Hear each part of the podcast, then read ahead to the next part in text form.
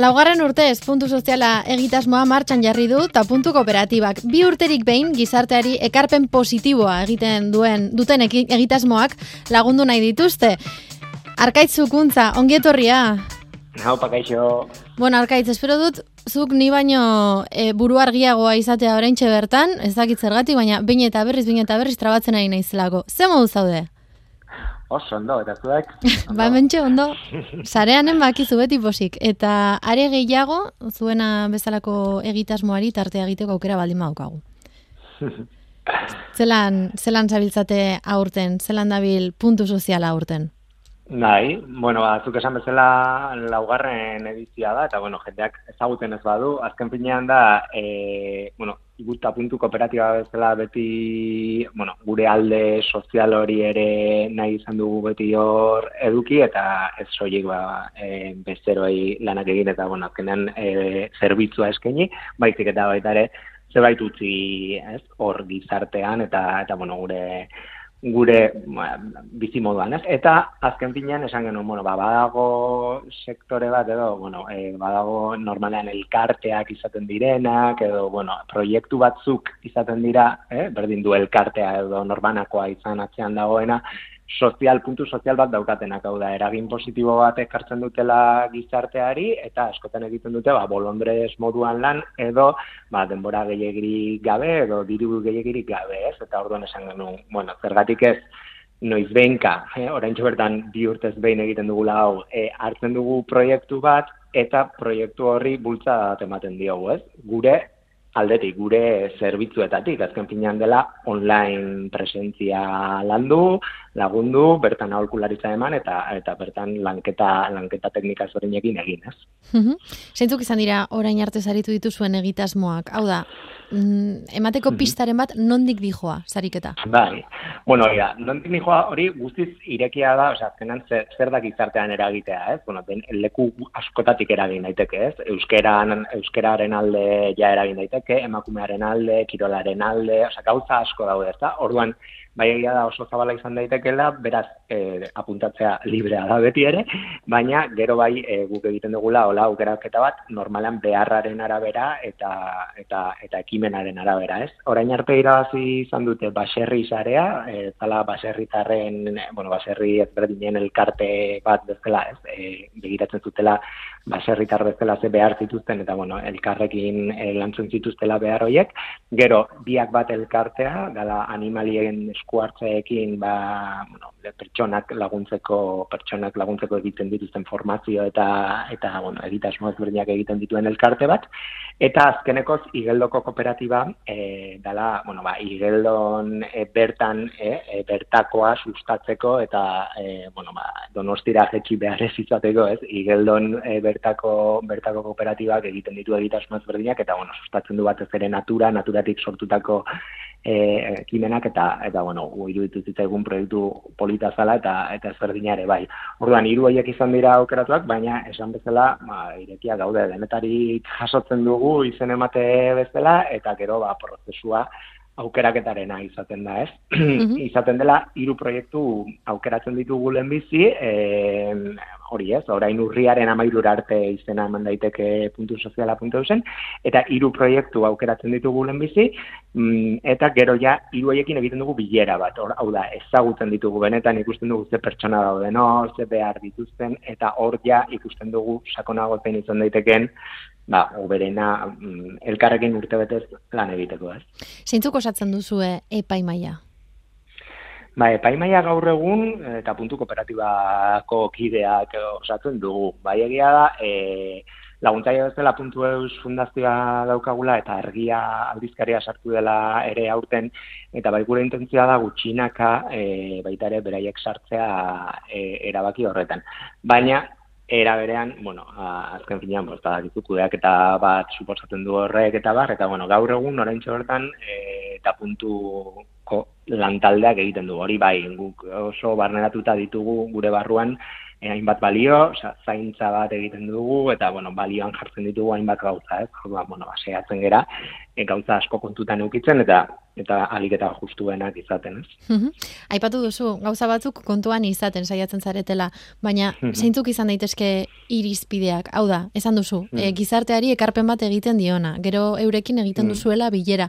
Em, zer izan behar du, edo izan daiteke, ingurunean eragiteko mm. almena izatea, edo balio du objektibo komunitario bat izatearekin? Bai, hori da, ez dago irizpide zerrenda zehatzik, eh? Osea, gauzak gauza bian bezala, ez dago zerbait zehatzik, eta horrela nahi egin dugu, azken finean, iruditzen zaigulako, ba, e, agon daitezkela proiektuak agian ez direla irizpide batzutan sartzen, baina baina bai interesgarriak, ez? Bai normalean saiatzen gera, ba, eri, ez kooperat kooperazio puntu hori eukitzea, hau da, e, nolabait e, saiatzea modu lantalde gisa, ez? E, zerbaitetan laguntzen, eta e, gizarte mailan eragina esaten dugunean izan daiteke lokalki edo izan daiteke azkenean provintzia mailan ere bai esan nahi dut e, alde horretatik ere ez gara ez gara izten baina bai guretzat faktore garrantzitsu bat da e, proiektua zain noski e, e, baita ere baliabideak osea e, ikuste baldin badago dela enpresa bat edo elkarte bat diru laguntza asko jasotzen dituena eta ez bere bere bere bere baliabideekin e, baduela aukera zerbait egiteko ba ba nolabait guretzat ez da horren ona, ez? Dut ez gara laguntzen e, laguntza ez duten hoiei normalean, ez? Bai hori agian badela irizpide irizpide garrantzitsu bat. Arkaitz, eta puntu soziala egitasmoan laguntzen dituzuen egitasmoak, hain zuzen ere, em, nola laguntzen dituzue? Hau da, esan duzu erain bertan, beraiek baliabide nahikorik ez baldin daukate, baina egiteko zer? Nondik hasten zarete? Bai, a ber, e, lehenbiziko, lehenbiziko gauza egiten duguna da egoera, egoera aztertu, ez? Hau da, bera, normalean proiektuak e, ba, bere, osea, egiten duen hori, proiektuaean egiten den hori e, zabaltzeko zaitasunak eukitzen dute, ez? Hau da, komunikatzeko orduan zaitasunak eukitzen dituzte, edo, edo bueno, helburu bat e, betetzeko e, zaitasunak eukitzen dituzte. Ze esparrutan? Komunikazioan, eta batez ere komunikazio digitala da gure esparrua, beraz, e, bertan, ez? Hau da, e, webunea, sare sozialak, bideoa, mailing kanpainak, e, horrelako horrelako gauzetan batez ere, ez? Baina bueno, egin daiteke baita ere ekintza edo jarduera bat antolatu, e, kanpaina bat osatu, ez? Azken finean komunikazioarekin lotuta egon daiteke edo zer gauza izan daiteke. Orduan guk egiten duguna da egoera aztertu beraiekin, hau da, saiatzen gara bide lagunak izaten, ez? Mm -hmm. batez ere, beraiek esatea bitu, pues, hau eta hau eta hontan eta hontan beharko genuke laguntza, eta gero guk e, estrategia garatzen dugu. Hau da, e, aurrera begirako pausoak e, nolabait estrategia batzea, batean jartzen ditugu, eta saiatzen gara adosten horietatik orduan zein izan daitezkeen oberenak, ez? Eh, esan bezala, e, behin ja hori eginda, lanari ekiten diogu, eta hor gure gure zerbitzuen barruan egon daiteken guztia sartzen da, hau da guk egiten duguna da e, marketing digitala, e, multimedia, bideoak argazkiak, e, formazioa ere hainbat arlorretan, eta e, baita ere diseño grafikoa, ez? Orduan horko guztia sar daiteke, eta baita ere saiatzen gera eragile gehiagorekin elkarlana gauzatzen. Hau da, ikuste baldin dugu, gure zerbitzuez gain beste zerbitzuren bat ondo etorriko litzatekeela helburu, ez? Edo e, estrategia horretan aipatu den hori e, baliatzeko edo burutzeko, mm -hmm. gera elkarlana kosatzen, eh? Adibidez, bueno, azken finean inter, interkooperazioa, edo interkooperatibismoa daukagu oinarri, ez? E, adibidez hori puntu fundazioaz hor sartzen da, ze askotan ikusi denun, eta gainera hiru proiektuetan, orain arteko hiru proiektuetan gertatu da, ba, webune agian ez dutela edo ez dutela ondo, ez? Eta, eta kasu horretan, ba, puntu eus domenioa oparitzen zaila puntu eus fundazioari esker urte bete ez, ez? Orduan, hori ja laguntza on bat da, ez? Eta adibidez argia ere sartu zaigu aurten, ba, erreportaje bat egiteko, irabazlari erreportaje bat egiteko, eta nola bai, e, modu horretan laguntzeko komunikatzen erreportaje batean bitartez, beraien lana, ez da? Oda, normalean hori izaten da, oza, ez dituzte baliabide gehiagirik eukitzen, eta kostatzen zaile asko, beraiek egiten duten hori, jendera gerturatzea, eta hortan egoten garagu. Nola okurritu zitzai zuen hau martxan jartzea? Ba, eta punturekin, eta punturen sorrearekin bat etorri zen zerbait da, gogoan dut, osea, eta puntu sortu genuen epikan, esan genuen, bueno, pues, hori ez, e, ez dugu egin nahi enpresa normal bat, oiko bat, ez, e, egin zerbait diruaren truke eta listo, noski bai, bizi nahi dugu honi esker eta bizi gara gaur egun honi esker ja, eta puntu du zei urte ditu, eta e, eta bar, baina e, bai esan genuen, ostras, ba, zerbait eraginen bat egin barko dugu, ez, eta zerbait e, eman behar dugu ere bai, ez da, e, gure alde sozial hori ikusi behar da, o da, oso polita da esatea, ez, e, alde sozial bat dagoela, baina ez badugu egiten, ez da, orduan, e, bueno, pues, hor baiea, asitzen gure buruetan zerbait egin behar dugu, zerbait egin behar dugu, eta urte horretan bertan hasi ginen, egia da, hasi ginela urtero egiten, eta urtero irabazle bat, lehenbiziko bi, ediziak urterokoak izan ziren. Eta gero bai ikusi genuen, arnazgunea behar genuen, da, da e, jende askok pentsatu izan du guk diru laguntza bat daukagula hau egin alizateko, ez? Porque claro, esaten du, a ber, norrasiko da hau oparitzen, ez? Urtebeteko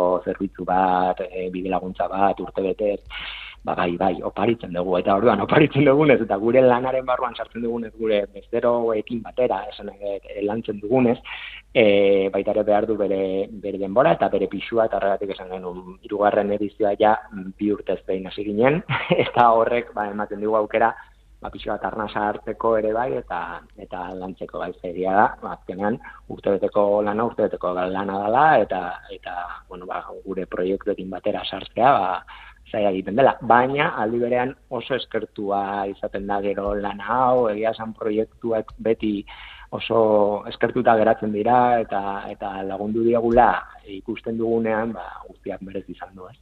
Guazen gogora araztera, noiz arte eman dezakete izena eta non?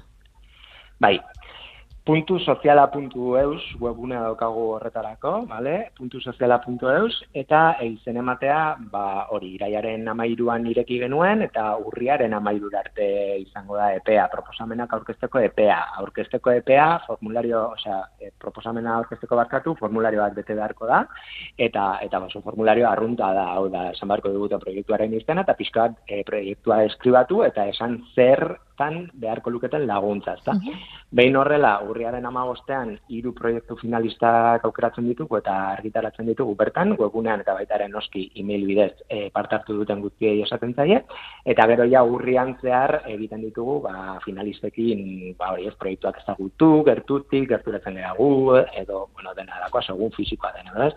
Eta gero ja, urriaren amaieran, urriaren hogeita bederatzean, proiektuaren irabazlea aukeratzen du. Hortik aurrera ja, urte betez, gutxi gora bera, e, lantzen dugu, ba hori ez, e, lehen, lehen esan dakoa. Orduan, orain, urrian zehar, e, amairur arte dute izen amateko tartea, eta urriaren amaieran eukiko genuke aurten gura irabazlea. Ba, hortxe, egon bidapena. Eskerrik asko arkaizukuntza, eta puntu kooperatibatik. Eskerrik asko, Mila esker.